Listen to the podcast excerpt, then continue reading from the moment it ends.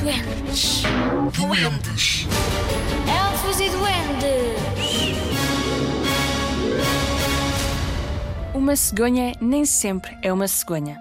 Cegonhas são cegonhas e seres humanos são seres humanos. E algumas pessoas dizem que não passa disto. Às vezes, as cegonhas são seres humanos e os seres humanos são cegonhas. E isto é a prova. Há não muito tempo, numa quinta na Dinamarca, um agricultor estava a semear a terra e por cada passo que dava, uma cegonha saltitava ao lado dele. Isto deixava-o nervoso, porque tinha medo de levar uma bicada da cegonha. Sai daqui, dizia ele, e mete na tua vida, cegonha.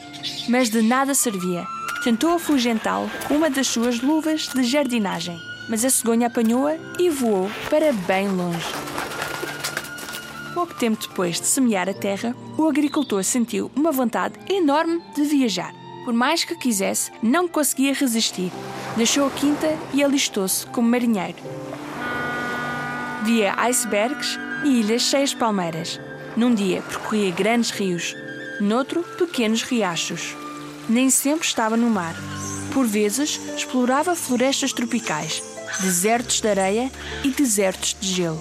Não sabia por que o fazia, mas sentia que tinha de continuar por mais algum tempo, até que encontrasse algo que não sabia o que era. Muitos anos depois, o antigo agricultor, agora marinheiro, estava no Egito a fazer o check-in num hotel. O recepcionista viu o seu passaporte e perguntou o que estava a fazer ali, tão longe de casa. Se eu soubesse, suspirou o nosso viajante e explicou que nunca tinha viajado antes de ter atirado a luva de jardinagem à cegonha. Desde esse dia, disse ele, ainda não tive um dia de descanso. O recepcionista saiu da recepção do hotel e voltou dentro de um instante. É esta a luva de jardinagem? perguntou. E era mesmo essa a luva! Se eu não tivesse criado e educado 14 crianças no celeiro do teu pai, certamente te teria dado umas salutares bufetadas nesse dia com esta luva. Assim que o nosso agricultor, tornado marinheiro aventureiro, recebeu a sua luva de volta, só lhe apeteceu voltar para casa, mas primeiro quis conhecer os 14 filhos da cegonha tornada recepcionista do hotel.